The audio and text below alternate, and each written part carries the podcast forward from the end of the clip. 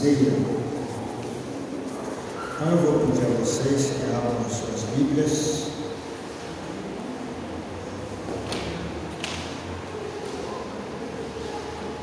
Por gentileza. Em 1 Coríntios, capítulo 11, eu farei a leitura do versículo 17 até versículo 33. Eu presumo que todos nós, maioria de nós, deve participar da mesa, da ceia, da Eucaristia, como chamam alguns. Então eu vou fazer a minha meditação a partir desse texto, introduzindo esse tempo nosso de ceia, de celebração eucarística. O som tá bom? Tá dando para entender? Tá dando? Tá bom? Sim. Todos abriram 1 Coríntios 11, 17 a 33. 1 Coríntios 11, 17 a 33. Eu farei a leitura e peço a vocês que, que acompanhem. Nisto, porém, que vos prescrevo, não vos louvo. Opa, tem um texto aqui, maravilha. Porquanto vos ajuntais não para melhor, e sim para pior porque antes de tudo estou informado a haver divisões entre vós, quando vos reunis na igreja, e eu em parte creio. Porque até, versículo 19, porque até mesmo importa que haja partidos entre vós, para que também os aprovados se tornem conhecidos em vosso meio. Quando, pois, vos reunis no mesmo lugar, não é a ceia do Senhor que comeis. Porque ao comerdes, cada um toma antecipadamente a sua própria ceia, e há quem tenha fome, ao passo que há também quem se embriague. Não tendes porventura casas onde comer e beber? ou menosprezais a igreja de Deus e envergonhais os que, os, envergonhais os que nada têm, que vos direi, louvar-vos-ei, nisto certamente eu não vos louvo. Vamos ler todos juntos agora, a partir do versículo 23, vamos lá?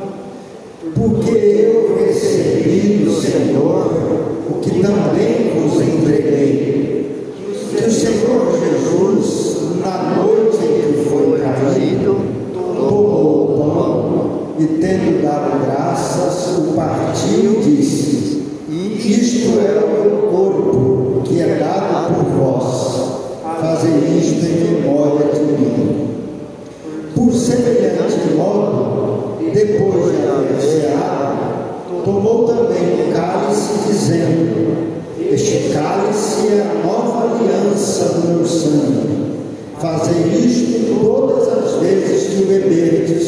em memória de mim.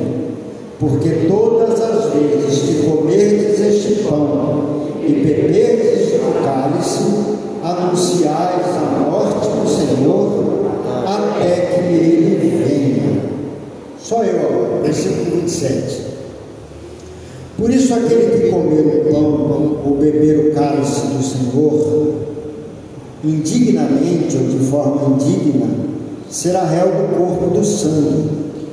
Examine-se, pois, o homem a si mesmo, e assim coma do pão e beba do cálice, pois quem come e bebe sem discernir o corpo, come e bebe juízo para si. Eis a razão porque há entre vós muitos fracos e doentes, e não poucos os que dormem. Porque se nos julgássemos a nós mesmos, não seríamos julgados, mas quando julgados, somos disciplinados pelo Senhor, para não sermos condenados com o mundo. Assim, pois, irmãos meus, quando vos reunis para comer, esperai uns pelos outros. Se alguém tem fome, come em casa, a fim de não vos reunirdes para juízo. Quanto às demais coisas, eu as ordenarei quando for ter convosco. Palavra, palavra do Senhor. Amém? Vejam, gente, nós somos obrigados como cristãos, se alguém nos perguntar sobre quais são as palavras que constituem o povo cristão, eu tenho que, por obrigação, tem um casal, Edilson querendo entrar. Ótimo.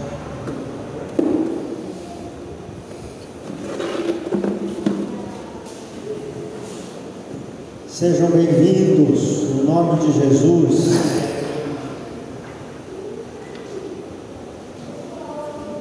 Como é seu nome? Luciano? Isabelle. Sejam bem-vindos. Viu? É, vamos recomeçar.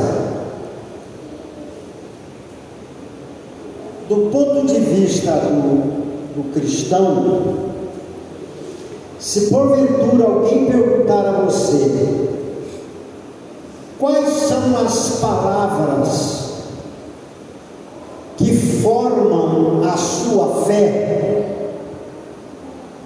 de outro jeito, se alguém perguntar a você quais são as palavras que constituem a forma de você acreditar em Deus, você tem que repetir pela ordem três coisas, três palavras. Como cristão, eu creio em Jesus Cristo, que é chamado de Verbo, palavra encarnada de Deus para a salvação de todo aquele que crê. Amém? Então vamos lá. Se você é cristão, qual é a palavra que você deve é, colocar como testemunho para a sua fé? A primeira palavra qual é? Jesus, o Verbo encarnado. João capítulo 1. O Deus se fez gente e habitou entre nós. Quarta-feira, no calendário cristão, nós temos uma. Nós chamamos essa quarta-feira de quarta-feira de cinzas. Por quê? Porque a cinza nos lembra que neste dia devemos fazer a verdadeira reflexão de quem nós somos. E somos pó. E como pó, como cinza, a única possibilidade de reconhecer a salvação de Deus para mim é através de Jesus Cristo. Palavra encarnada, palavra feito gente, promessa de Deus feito como cada um de nós, homem, homem e mulher. Aí eles perguntam: qual é a segunda palavra que constitui a sua fé, que te faz ser crente, que, se faz, que te faz abraçar, não somos nós que abraçamos a Deus, é Deus quem nos abraça. Não é Jesus, não, não somos nós que vamos, não somos pó, somos cinza, não somos nós que vamos a Cristo. É Cristo, historicamente, que desceu até nós. E Ele nos revela, Deus nos revela por meio de Cristo, Sua palavra, a segunda palavra que eu quero que vocês é, gravem.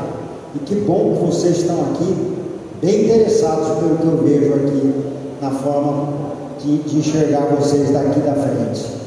Segunda palavra, a Bíblia. Podemos falar amém? Amém. amém. Mas veja, a Bíblia revela Deus para nós, mostra quem Deus é, apenas e tão somente por intermédio de Jesus, que é a Sua palavra. Porque se Jesus não nos ajudar a interpretar a Bíblia, a Bíblia será um livro qualquer. A própria Bíblia nos diz que a letra mata. Se eu que a cristandade que eu vivo, é apenas ler, entender e interpretar a Bíblia a partir de mim mesmo, eu estou fadado ao fracasso na minha fé.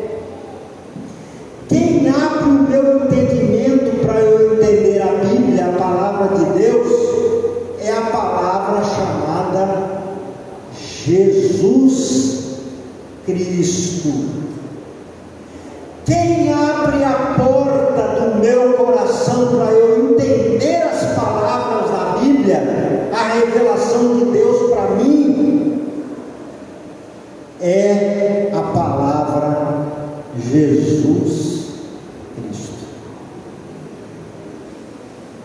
Posso ouvir um amém?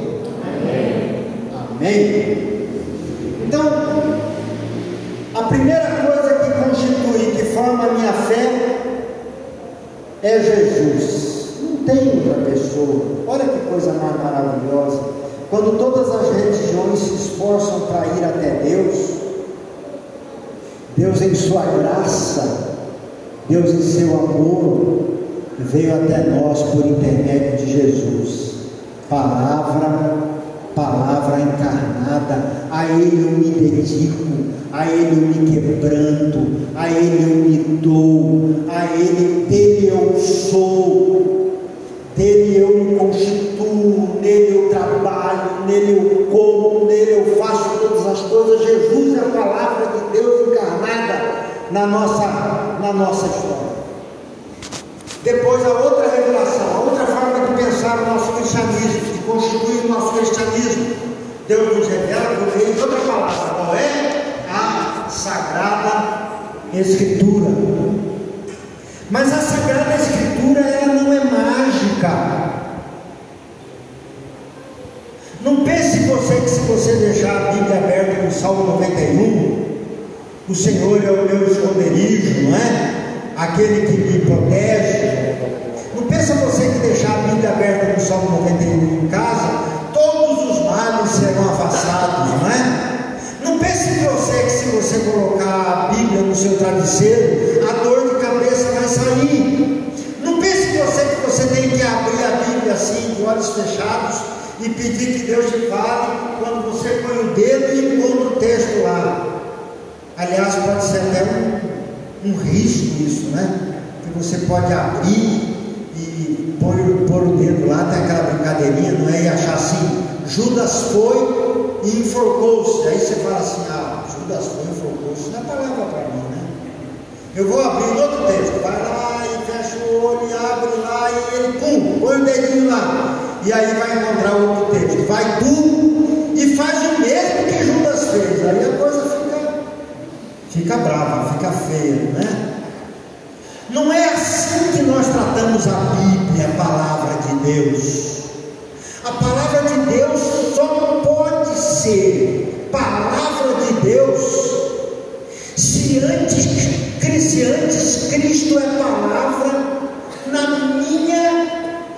vida. Como é seu nome, minha lindinha? Raquel. Você está fazendo assim para mim é porque você está concordando? Então eu vou repetir, minha lindinha fofa. Olha, a palavra de Deus só é palavra na minha vida, só é letra viva na minha vida, se Cristo for, antes de tudo, a própria palavra, a verdadeira palavra no meu coração. Senão vai ser só religião, né, Edilson? Só religiosidade e não fé verdadeira e cristã. Amém? Como é seu nome? Ian. Ian, que nome bonito, Ian. Mas não é só nome, não. Você também é um nome bonito. Você está entendendo o que o pastor está falando? Mais ou menos? Depois nós vamos ter que sentar, então eu vou ter que passar tudo de volta, tá bom? Vou deixar você sair daqui enquanto você não tiver, não tiver por dentro, né, Timóteo? Né, pastor? Então tá. Palavra de Cristo nos faz. Palavra de Deus escrita na Sagrada Escritura nos constitui, revela quem Deus é. E tem uma terceira palavra que nós presbiterianos acreditamos e que fala uma vez, pelo menos, fala sempre conosco, mas pelo menos uma vez. Ela, ela não é fala em termos de palavra, ela é fala em termos de gestos e ações, que é o que a gente chama na teologia presbiteriana reformada de palavra é, dramatizada de Deus. Que pelo menos uma vez por mês a gente participa.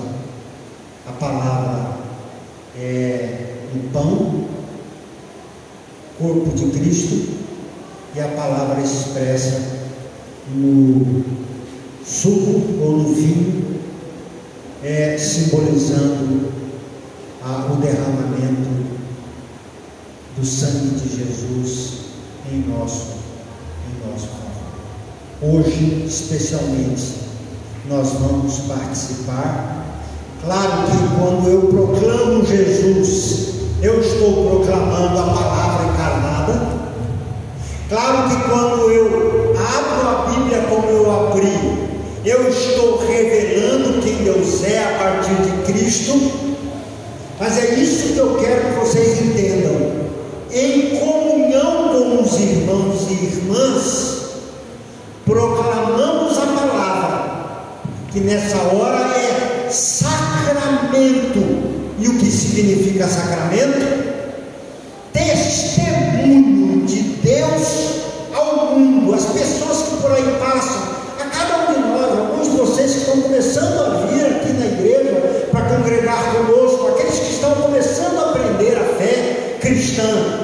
Quando nós participamos da mesa do Senhor, do pão que aponta para o corpo de Cristo e do sangue que aponta do cálice que aponta para o sangue de Jesus derramado em favor de nós, de todas as formas, e mais uma vez, eu estou proclamando a palavra de Jesus pelas coisas que Deus fez, e agora nós guardamos no nosso coração, partilhando o pão e partilhando o cálice e dizendo: Venha, Senhor, até nós mais uma vez. Esperamos o Senhor de forma, de forma alegre e ardente. Clamamos para que o Senhor venha entre nós. Amém? Até aqui tudo bem? Vamos lá. Eu não tenho muito tempo para a gente. Hoje, então, eu estou especificamente falando da palavra dramatizada, e que agora, daqui a pouco, nós vamos participar dela, do pão e do cálice. Mas ao fazer isso, eu faço a autoridade da palavra que é Jesus, e na base do texto a partir de Paulo. O que, aconteceu com Paulo nessa época, quando ele está falando sobre a Eucaristia e sobre a participação na mesa do Senhor? Os cristãos naquela época em Coríntios Eles não estavam entendendo bem o que era a Santa Ceia, a Eucaristia. E talvez, gente, seja esse o nosso problema, porque a gente participa da ceia todos os meses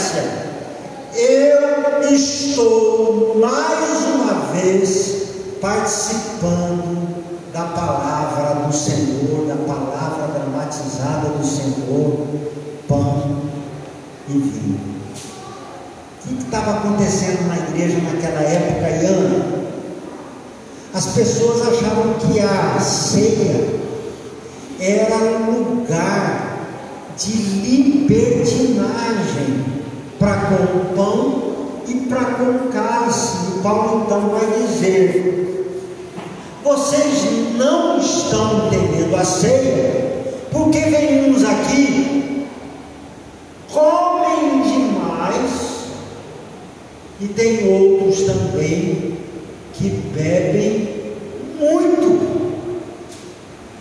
E não é o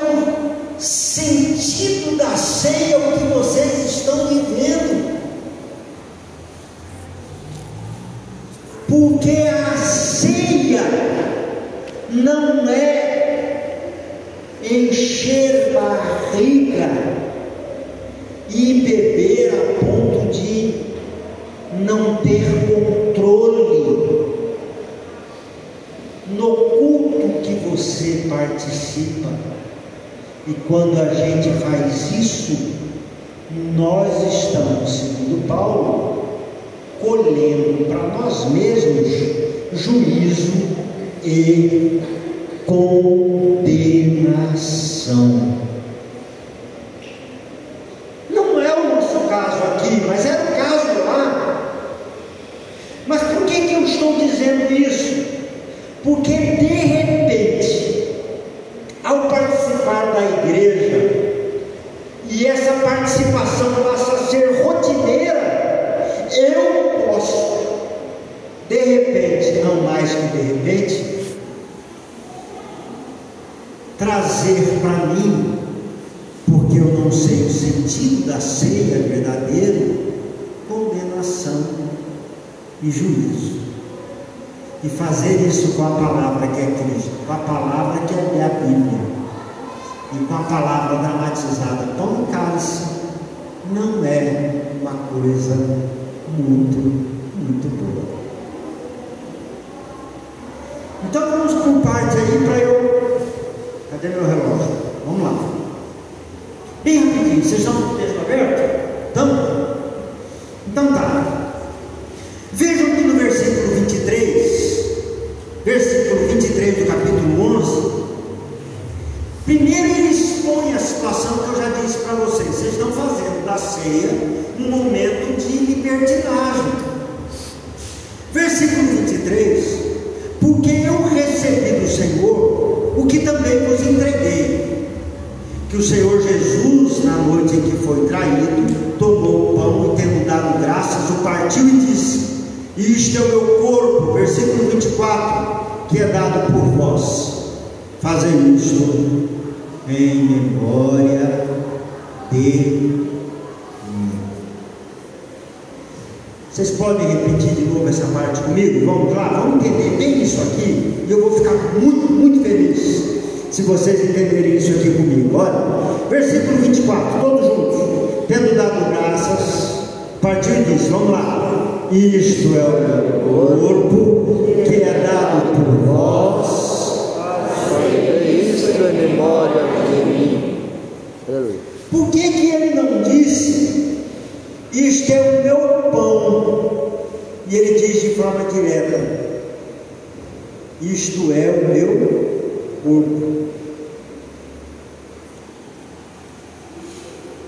Porque agora esse pão consagrado à ceia, simbolicamente, se transforma em corpo doado em favor de todos nós. Para quê? Para que a gente faça isso em memória de Jesus, todas as vezes, lembrando aquilo que ele fez em favor de todos, de todos nós.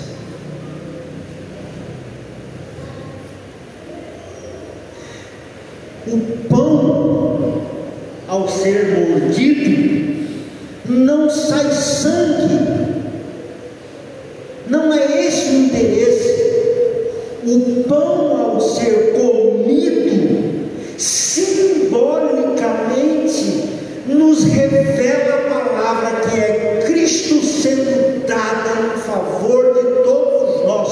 E todas as vezes que eu faço isso, todas as vezes eu lembro: Jesus se entregou por cada um de nós na cruz do Calvário, em obediência a Deus, para que nós tivéssemos vida. É tão lindo, é tão maravilhoso. O cálice, vamos lá juntos, todos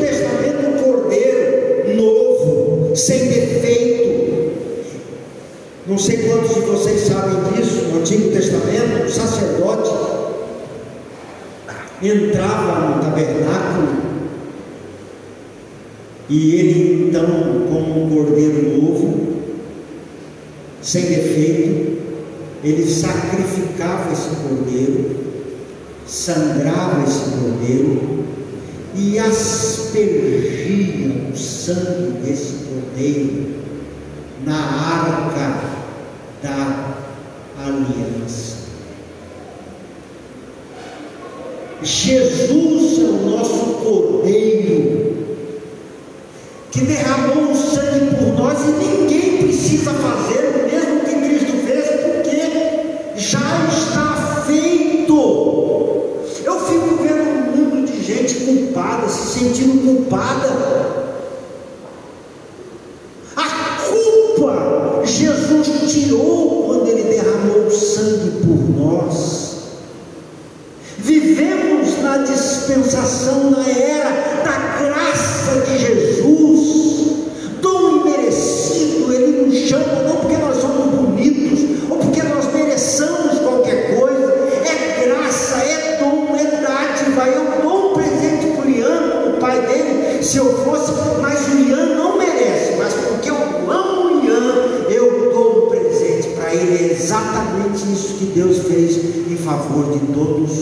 De todos nós.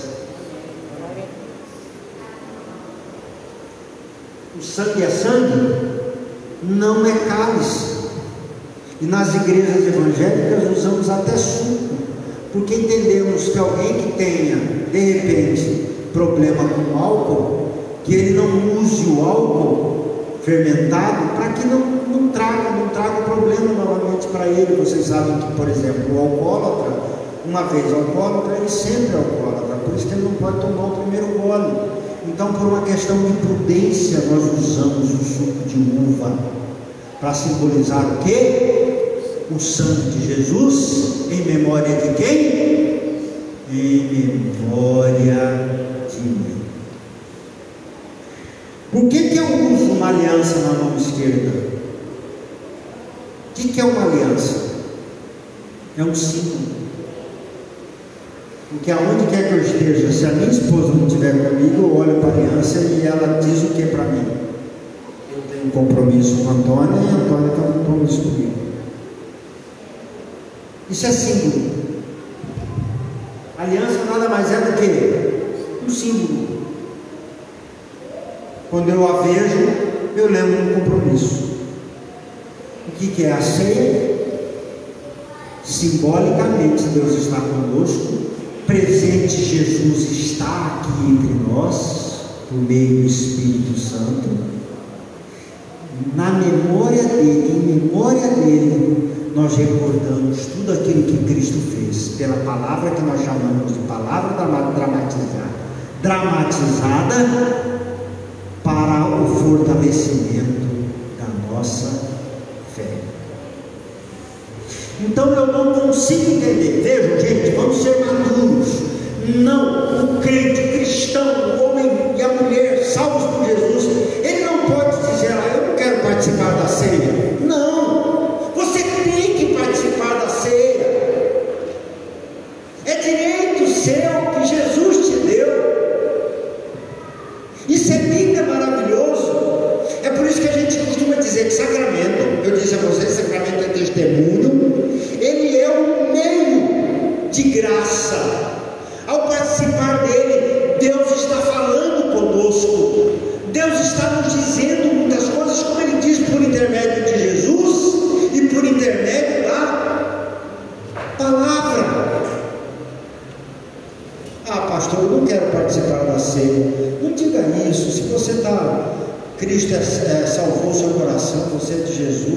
Foi batizado, está tudo certo. Participe da ceia, sem problema nenhum.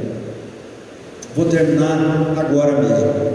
Veja o versículo do número 26. Vamos ler todos juntos? Vamos lá? Porque todas as vezes que comerdes este pão e beberdes o cálice, anunciais a morte do Senhor até que ele venha. Vamos anunciar a morte do Senhor esperança de que Ele, Ele está por vir, até que Ele venha. Todas as vezes que eu faço a ceia, eu recito uma poesia que eu gosto muito dela, que diz assim: Venha o teu reino, Senhor, a festa da vida recria, a nossa espera e ardor transforma em plena alegria. Nós temos que batalhar